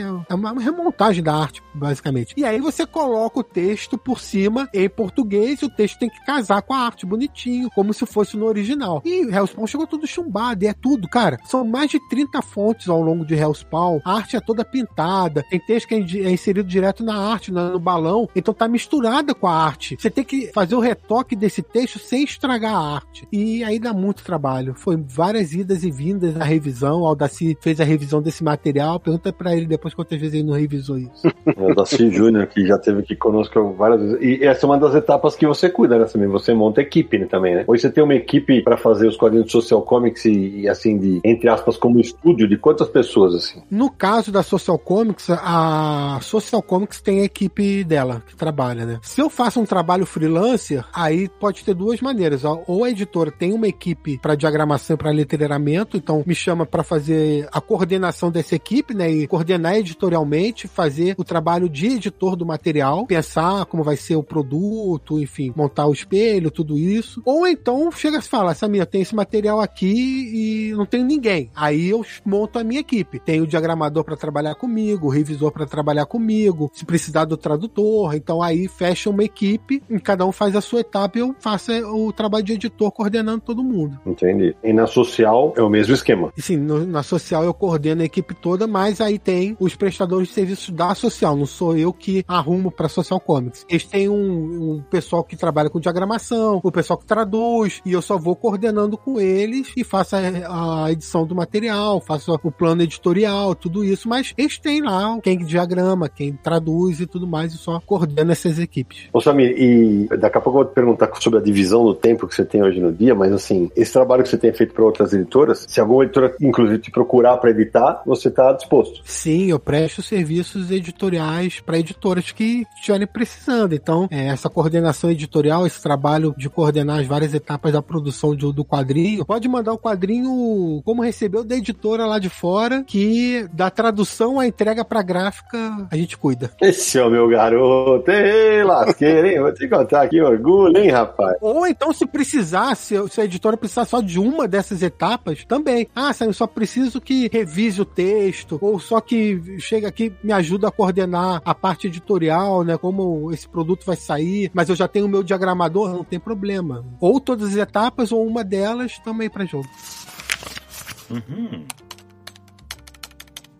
Essa então eu vou aproveitar agora. Com esse monte de coisa que você tem feito, como é que você tem dividido o seu tempo? Cara, você me faz essa pergunta depois de uma manhã em que eu falei que eu fui dormir às 5 e acordei às 7. Exatamente. Eu fiquei com pena nesse momento quando você colocou isso. Eu falei, putz, eu ainda falei, ainda falei no grupo, dorme um pouquinho depois do almoço, tá? Tira uma cestinha aí, né? É, é assim, é meio, é meio, é uma organização caótica, vamos dizer assim. Porque eu tenho, eu, eu costumo, a maneira que eu me organizo melhor é saber quais os, os os projetos que eu preciso tirar da frente primeiro. E aí eu vou tirando. Então eu tenho tempo para fazer alguma coisa para o universo, para Social Comics ou para um trabalho freelancer de edição. É, eu meio que me coordeno assim durante o dia. Mas, por exemplo, se pinta uma coisa muito urgente da Social Comics, eu posso parar, faço esse negócio urgente da Social Comics, terminei, volto para uma coisa que eu estava fazendo para o universo ou volto para uma edição que eu estava fazendo de um, um, outro quadrinho. Então eu consigo coordenar isso durante o dia com mais facilidade. Segunda-feira que a gente tem live, duas horas do dia para parar para preparar todas as artes, upar o vídeo de contagem regressiva. Aí eu tenho que tirar mais duas horas numa segunda-feira para fazer tudo isso. É realmente, é realmente punk. É, porque a gente, às, às, vezes a gente não tem como te mandar as imagens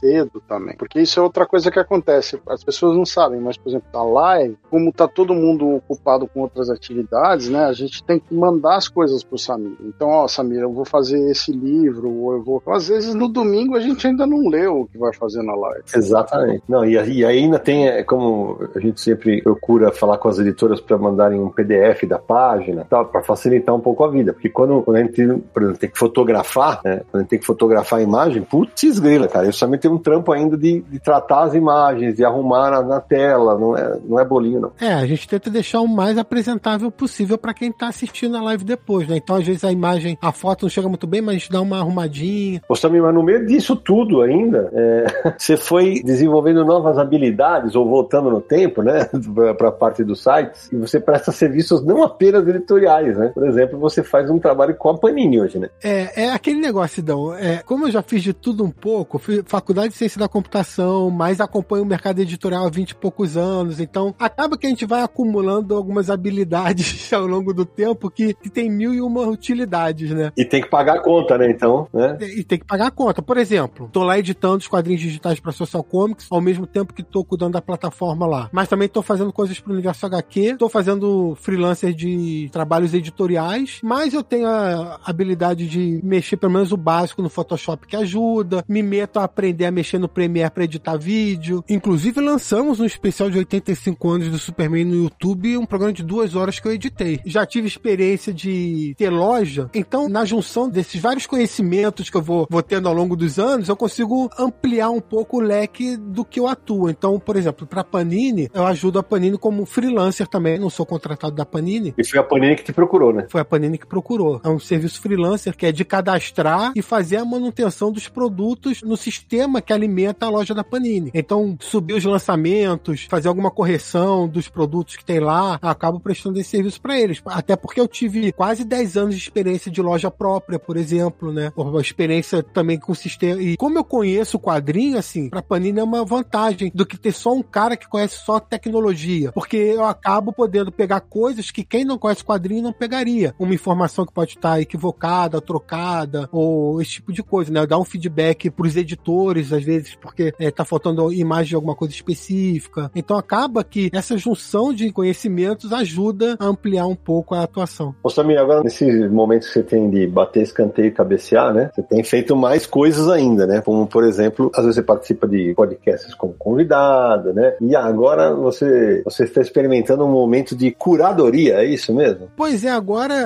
é uma nova experiência essa de curadoria. Porque teve ano passado, a gente está em 2023 gravando esse programa. Em 2022, eu tive a experiência de participar do júri da CCXP Awards. E lá com o prêmio teve, premiou várias categorias, entre as quadrinhos, me convidaram para ser jurado e tudo, então fui um, um, do pessoal do júri, lá o júri foi comandado pelo Pedro e a Mari do Fora do Plástico e tudo, e aí esse ano tem a experiência de outro evento, que é a curadoria do Imagine Land, no Arts Alley do evento, me convidaram para fazer essa curadoria, então vi o trabalho dos artistas que se inscreveriam para selecionar os artistas, é, distribuir eles na mesa, fazer a programação lá do evento do painel que vai ter, ajudar na indicação dos artistas convidados, enfim. Nessa área de curadoria de artistas mesmo voltados de quadrinhos, né? Porque esse eventos desse tipo tem pra televisão, tem cinema, tem games e tal, mas pro Arts Alley voltado a quadrinho, me chamaram para ajudar eles a organizar toda essa parte e eu tô lá fazendo com eles. E é bom a gente esclarecer nessa mais uma vez, né? Porque sempre tem alguém mal intencionado para Quando o Samir vai participar da, do CCXP Awards, ele julga a categoria de quadrinhos. E nós três não sabíamos de absolutamente nada. E o prêmio que eu ganhei, né? Da CCXP Awards até porque você não ganhou prêmio por quadrinho, não. Era um prêmio geral. Exatamente. Podia ter sido um ator, podia ter sido um diretor, podia ter sido qualquer um. É isso. Eu votei no Casimiro, né? Por exemplo. Eu, tinha, eu, eu votei no Casimiro. É, e eu ganhei o prêmio de profissional da cultura pop, não, não do quadrinho. Só pra deixar claro. Isso aí. É, a gente não costuma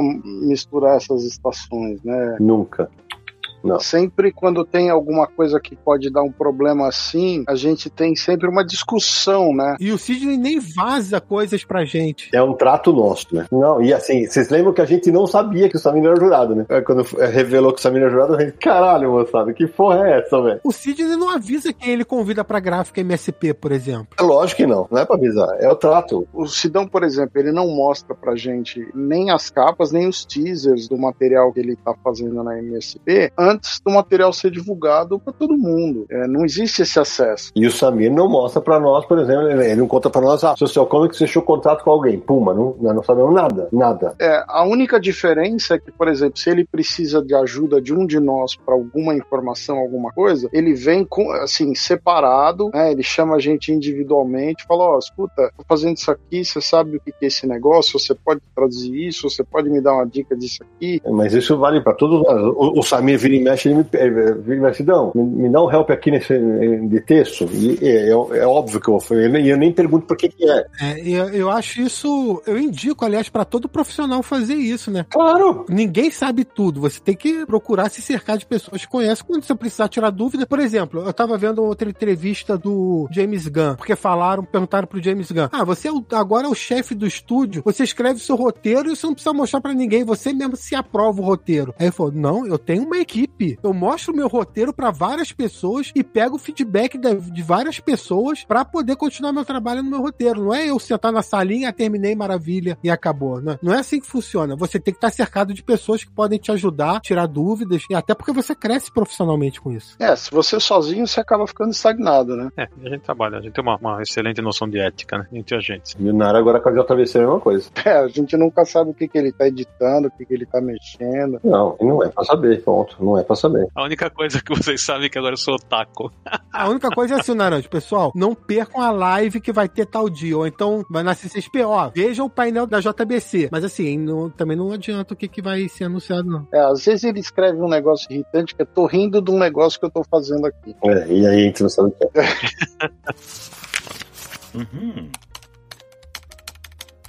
Ô Samir, mas me fala uma coisa, nessa rotina maluca que você está vivendo tal, você falou já aqui no programa, a gente sabe que as coisas no mercado de quadrinho acontecem basicamente em São Paulo né? E você tá a não sei quantas horas de ônibus que vira e mexe quando você vem para cá, a gente sempre dá um jeito de jantar junto tal, não sei o quê. Mas não é fácil, não é uma rotina fácil. Você tem esposa, a filha, três cachorros, pais aí em Petrópolis tal. Como é que fica na tua cabeça esse negócio assim? Ah, fico em Petrópolis, porque eu, aqui afinal de contas eu trabalho de casa, vou para São Paulo. Como é que isso, nesse tempo todo, povoou o seu pensamento? Boa pergunta. O lance de São Paulo é porque, assim, se fosse o Samir. O Samir mais novo foi pro Rio, né? Eu já contei essa história. Mas era só o Samir, né? Não era o Samir com esposa, com filho, com os cachorros, nem nada. Então, para ir para São Paulo, por exemplo, não tem como simplesmente vou, né? Porque se eu for para São Paulo, eu vou ter que pagar um aluguel de um apartamento em São Paulo. Aqui em Petrópolis, eu não preciso pagar aluguel de apartamento nenhum. Então, só dá para ir para São Paulo se conseguir alguma coisa em São Paulo. Mas você não consegue nada em São Paulo se você não estiver em São Paulo. Ninguém vai falar para você, ó, oh, vem para São Paulo que eu vou te dar um emprego aqui. Não, não vai acontecer isso. Então é complicado, assim. É uma coisa que fica difícil de conseguir fazer essa mudança nesse momento, né? Com tudo que você tem que levar junto. Então é complicado. É por isso que eu trabalho já, sei lá, quase 20 anos de home office, porque. Mas tem empresa que não gosta de trabalhar de home office, né? E quer que seja presencial. E aí, se quer que seja presencial, é, essa oportunidade fica mais complicada para eu conseguir cumprir é, o que a empresa propõe. Tem uma coisa interessante, né? Que acho que nunca aconteceu aqui. Tem uma frase do Guilherme Kroll, da, da Barão Editorial, que ele postou uma vez no, no Twitter e que viralizou, que ele escreveu assim: trabalhe com o que você gosta e você nunca mais vai gostar daquilo que você trabalha. Mas isso, acho que isso nunca aconteceu aqui, né? Não, comigo não. Não. E com você, Samir? Eu trabalho com o que eu gosto, que é com quadrinhos, e continuo gostando cada vez mais de quadrinhos. Eu também. O único problema é que, assim, financeiramente, o salário já não é. é verdade. Não é como se fosse, sei lá, se eu fosse um advogado, um médico, né? Então é, é, é mais de complicado essa parte. Mas fora isso, cara, é o maior prazer trabalhar com quadrinhos. É. E entregar o, o quadrinho daquele jeito que você gosta de ler, né? Isso é gostoso, né? Satisfatório. É. Essa é a melhor parte. Cara, olha, eu sou meio, meio nerd quando eu tô trabalhando e editando um quadrinho, porque assim, tem o preparador de texto, tem o revisor, tem tudo. Mas quando o quadrinho chega pra mim na, na edição, eu faço a mesma coisa de novo, porque eu quero conferir tudo. Claro, é um bom editor. E eu leio o mesmo quadrinho antes de entregar a versão final para o Hellspawn. Hellspawn eu li umas oito vezes antes de ir. E é um álbum, uma edição de 500 páginas, 450 páginas. É uma coisa que, mas assim, eu gosto. É, é, adoro entregar a matéria e depois ver ele bonitinho, finalizado. É muito bom. E Samira, e o impacto, por exemplo, da sua profissão dentro de casa, assim, com a sua mulher, com a sua filha? Elas leem quadrinhos, elas curtem o que você faz, a sua filha lê. Como é que é, é essa, essa pegada dentro de casa? Olha, a Priscila não lê quadrinhos, mas ela acha legal. Só fica reclamando quando chega a caixa de quadrinhos. Bom, isso não temos que fazer, né? Porque chegou mais quadrinhos, chegou mais quadrinhos, mas ela acha legal, tá? Ela gosta de ver os filmes e tudo. A Samira é diferente, ela, ela desenvolveu o gosto pela leitura. A Samira agora tem a própria coleção dela. Ela compra, não é só quadrinho não, não é só, ela gosta muito de mangá, de quadrinho e tal, mas livro também. Então ela compra livro mesmo. Comprou o livro It do Stephen King, por exemplo. Que legal. No aniversário do ano passado, ela pediu para eu comprar um mangá da Ladybug pra ela, mas um mangá japonês mesmo. Veio do Japão o mangá. Comprei via Amazon, veio do Japão. Agora a Panini tá lançando agora esse mês aqui no Brasil. Ela falou que quer também já. Mas é legal assim que ela desenvolveu o gosto por leitura mesmo. Ela lê. Lê livro, lê quadrinho, lê mangá, ela curte. E aí, né, tem um monte aqui, ela aproveita. Só que ela tem que devolver. O dela é dela, mas o meu ela só pega emprestado e devolve depois. Tem uma divisão na coleção. É, e, só que antes, eu vou, vou, vou entregar aqui antes de, de começar a gravação. Só me tava falando com a Priscila lá que um dos cachorros tava. Ah, não, tira daqui porque ele tá roendo não sei das quantas. Eu quero ver se o cachorro roer as lombadas. Quero só ver. Então, olha, nenhum cachorro rói lombada de quadrinhos. Olha aí. Nenhum. Ah, fala a verdade, vai. Eles já roeram as edições do Super-Homem aí. Não, não é possível, não é possível, cara. O, o Thor, logo no comecinho que veio, ele pegou um quadrinho. O Thor é o cachorro, tá? Não é um personagem. É o cachorro, é. É, e o outro, e o outro é Kalel. É, é o Thor, Kalel e Espoleta. Espoleta não tem nome de quadrinho, mas é porque ela é uma espoleta, ela é hiperativa, por isso que o nome dela é Espoleta. Mas o Thor, quando ele chegou, ele chegou a pegar um quadrinho e começou a roer assim a lombada, assim. Eu acho que meu olhar foi tão fulminante que nunca mais na vida pegou nenhum outro. Você lembra qual era o quadrinho? Não lembro, cara. Não lembro qual era o quadrinho. Porque, assim, você sabe como é, né, Sidão? A casa da gente tem várias pilhas espalhadas. É pilha no quarto, é uma pilha na sala, é no escritório, então nem se fala e tal. E, mas assim, eles não fazem, nem faz xixi perto, nem nada. Eles meio que entendem que aquilo ali não pode chegar perto. É engraçado.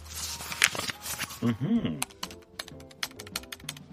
Então, Samir, agora sim, né? Você achou que a gente não ia dar conta de fazer um programa, nós estamos quase chegando no final do programa, mas me conta uma coisa. Depois de 23 anos praticamente, porque trabalhando com quadrinhos, vai, vamos eh, considerar aquele ato, porque você trabalhou com quadrinhos vendendo, né? O Samir olha pra trás e vê aquele menino que resolveu começar o aniversário aqui. Qual é o sentimento do Samir? Cara, eu acho que se o Samir, de 15 anos de idade, olhasse hoje pro meu escritório com a quantidade de quadrinhos que tem nas estantes, ele ia ter um, um ataque. Ele falou, nem impossível, nunca vou ter tudo isso. E acho que tem, cara, porque modéstia à parte, assim, eu gosto do, do meu cantinho, assim, tá meio bagunçado. Mas, cara, é muito louco isso, né? Você trabalhar com o que gosta, aí você olha assim, tem vários livros e vários quadrinhos. É meio que uma realização do sonho do Samir de 15 anos, né? Uhum. Guardava suas revistinhas de grampo dentro do armário do lado da roupa e agora consegue ter essa variedade aqui, trabalhando com o que gostava de ler. Acho isso. Se contasse, não ia acreditar, não, mas se visse, ia dar um pulo. E mais do que isso, né, Samir? Hoje você tem um reconhecimento pelo trabalho que você realiza no aniversário, que você vai na, na CCXP, nos eventos, você, as pessoas te param, você já foi chamado para ser jurado do CCXP Awards,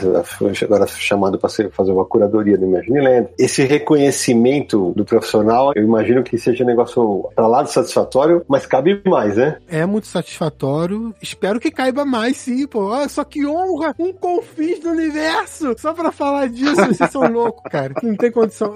Ah, isso aqui já vai entrar pro currículo. Então, você vai ver que a galera vai gostar, hein? E ainda mais, Sidão, porque essas coisas é o que eu, o que eu tava falando antes. É de um. Eu, eu morando em Petrópolis, que é uma cidade pequena, da Serra do Rio, né? Não é. Não, eu não tenho como ficar indo toda hora em, em eventos, em lançamentos, em sessões de autógrafo, ou oportunidades de empregos em grandes centros como São Paulo e tal. Então, isso é, é legal porque, mesmo assim, mais escondidinho, consegui fazer algumas coisas. Não, e, e sem contar, né, as pessoas do mercado de quadrinhos que você conheceu, né? Autores. Ó, isso nem se fala, né? Artistas, editores, profissionais, leitores. Cara, isso é. Assim, é só ver a quantidade de pessoas que são convidadas aqui pro Confins ou lá pro Universo HQ em resenha. Às vezes são pessoas que não são da área de quadrinhos. É verdade. Completamente diferente. E você acaba conhecendo e tendo contato e fazendo amizade. Isso é legal demais. Mas só queria confirmar com o Samir se quando ele criou o universo HQ.cjb.net, o CJB era de C de Comics, J de Jorel e B de Burn. Era isso?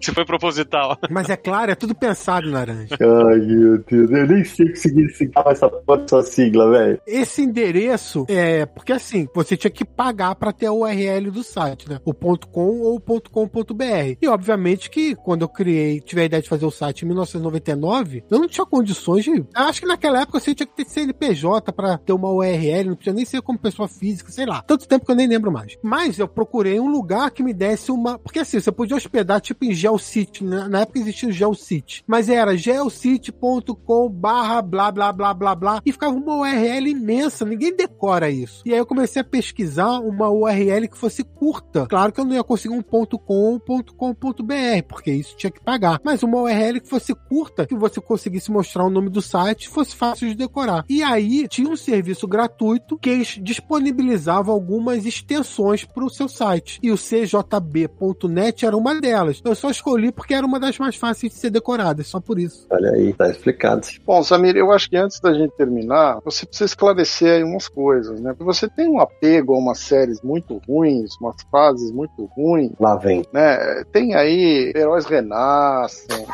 umas quedas do morcego, uns Rob Liefeld da vida. Aí não dá, né? Queda do morcego que terá programa, né? É, mas explica isso pra gente aí. Como é que é essa coisa trecheira aí que você gosta? Ó, vamos lá. Primeiro, releia a queda do morcego, que não, não é tão trecheira assim, não. Aí, Samir. Segundo, heróis renascem, eu não acho que é bom, mas eu gosto de implicar com vocês sobre isso. Ah, bom. Eu já ia cair da mesa aqui, velho. É, porque daqui a pouco o cara vai dizer que a saga do clone é boa. Né? Não, porque assim, eu, eu, eu me interesso muito. É claro que eu adoro ler quadrinhos, adoro ler as histórias, mas eu me interesso muito por bastidores. Por exemplo, Morte do Superman. Adoro Morte do Superman. Foi marcante para eu virar um colecionador. Mas eu me interesso muito pelos bastidores bastidores. Por que, que a morte do Superman foi feita? Como que ela foi publicada? O que estava acontecendo no mercado naquela época? E isso que me atrai em Heróis Renascem. Não é que o quadrinho é bom do Heróis Renascem, porque não é. Mas tudo que cercou Heróis Renascem eu acho fascinante. Trazer de volta os, os autores que tinham saído. Aí chama o Rob Liefeld, que nunca foi exemplo de profissional. Tanto que o cara sai no meio do projeto. A saída deles da Image para voltar pra Marvel dá briga dentro da Image, porque os, os outros caras da Image ficaram putos. Como assim? Se saem para fundar uma editora própria, nosso próprio negócio, e aí a primeira vez que a outra editora te chama, vocês voltam correndo? Como assim? Então, é, os bastidores editoriais me interessam muito. Então, é isso que me atrai na história de Heróis Renascem. Mas, acima de tudo, Sérgio, primeiro que tem a memória afetiva, obviamente, né? Que isso é muito importante. Quando você lê um quadrinho que você pode achar ruim, aquela edição, quando eu pego aquela edição, eu lembro como era a minha vida em 1990, qual foi a banca que eu comprei, quais eram os amigos que eu tinha, com que amigo eu conversei sobre essa história, a sensação que eu tive ali ao ler aquela história. Então é muito mais do que apenas a questão técnica da publicação, do desenho, do roteiro, né? É uma coisa que transcende isso. E é o guilt pleasure também, né? Eu acho que assim, vocês fizeram esse programa porque acabei de fazer 45 anos de sacanagem já marcando meu envelhecimento, mas é só o corpo que envelhece. Por dentro ainda é o jovem Samir que se empolga com as leituras e se o dia quadrinho deixar de me empolgar, eu paro de ler quadrinho.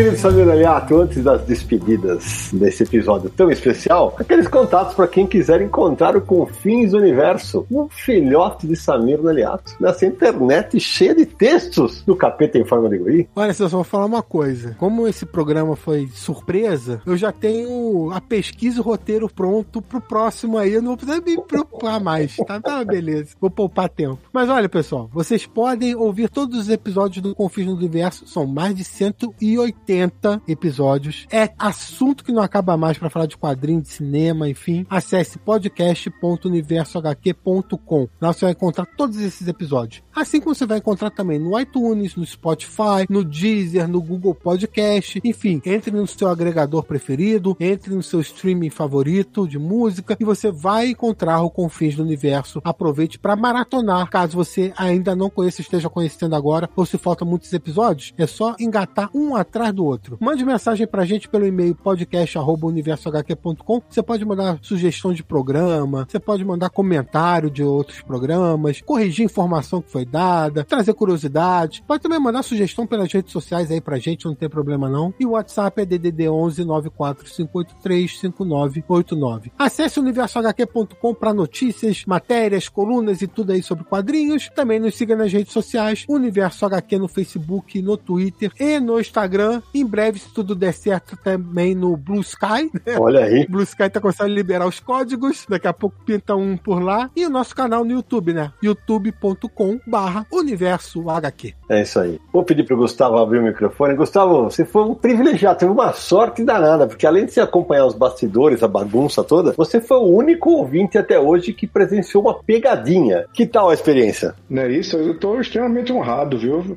Foi muito especial mesmo. Eu ri muito aqui, mesmo com o microfone mutado, tava no começo só rachando o bico aqui de rir com a reação do Sami, mas fico muito honrado mesmo e, e- e poder participar desse momento especial aí do, do Confins e do Sami também. Ele merece, não merece, Gustavo? Com certeza. E final do mês eu quero meu, meu livro aqui em João Pessoa, viu? Olha aí, providenciaremos. Demorou. O livro e a foto aí né, da mão do- de Vossas Excelências aí. Olha aí, é isso aí. Marcelo Naranjo, meu querido, suas despedidas. Opa, foi um programa muito divertido de gravar, né? É uma, uma mistura de perfil biográfico com revista Caras. Então valeu, gente. Valeu, Samir. Muito bom o papo, né? E aí, a gente agradece sempre aos ouvintes e os apoiadores. E ao nosso convidado, Gustavo. Sérgio Godespot? É, cara, são 23 anos de Samir, né? Então a gente tem muita história aí pra contar e foi divertido acompanhar o Samir nessa reação, ele mesmo surpreso, surtando. Pô, gente, vai dar um programa só comigo? Pois é, achou que não dava, né? Foi, foi, foi realmente divertido. E um abraço pro Gustavo aí, que participou desse momento especial. Agora ele, homenageando estagiado da edição, Samir Daliato. E aí, Samir, que tal? Cara, mas vocês me enganaram direitinho mesmo, porque, olha só, pra vocês terem uma ideia, hoje, dia da gravação, a gente tá gravando uma sexta-feira. Durante a tarde, eu fiz um post no Twitter e no Blue Sky, eu também tô lá agora, falando assim, vou até resgatar aqui o post, o que que eu falei. Eu falei assim no post, minha cabeça fundiu, fiquei louco fazendo uma pesquisa pro Confins do Universo, porque a gente tinha um tema pro Confins do Universo que acabou não sendo usado, mas eu fiquei pesquisando. Cara, eu ri muito quando eu li esse post. E era tanta informação que a minha cabeça tava batendo. Ali eu já tinha dormido pouco, né? Aí quando chega na hora, pego completamente de surpresa. Mas eu ri muito porque eu vi seu post e falei, putz, o cara tá lá estudando um negócio e nós vamos sacanear. É, pois é, Sérgio, aí me passaram a perna hoje, mas vocês são malucos mesmo. Obrigado aí pela homenagem, obrigado, Gustavo, pelo apoio, obrigado, apoiadores e todo mundo que acompanha aí esses 23 anos aí, me sinto honrado por isso. Bom, então eu vou terminar agradecendo a todo mundo que nos apoia, Gustavo que ouviu esse episódio tão especial nos bastidores, ao Nara, ao Sérgio especialmente, né? Ao menino Samir Naliato que está nessa trajetória com a gente há tanto tempo. E torcer que o Samir continue escrevendo muitos capítulos bonitos, tanto na história dele quanto nos quadrinhos brasileiros. E a gente se encontra no próximo episódio de Confins do Universo!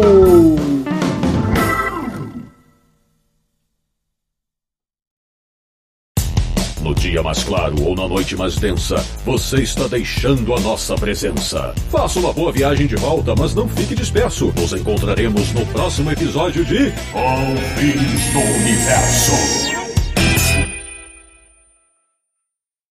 Este podcast foi editado por Radiofobia, podcast e multimídia.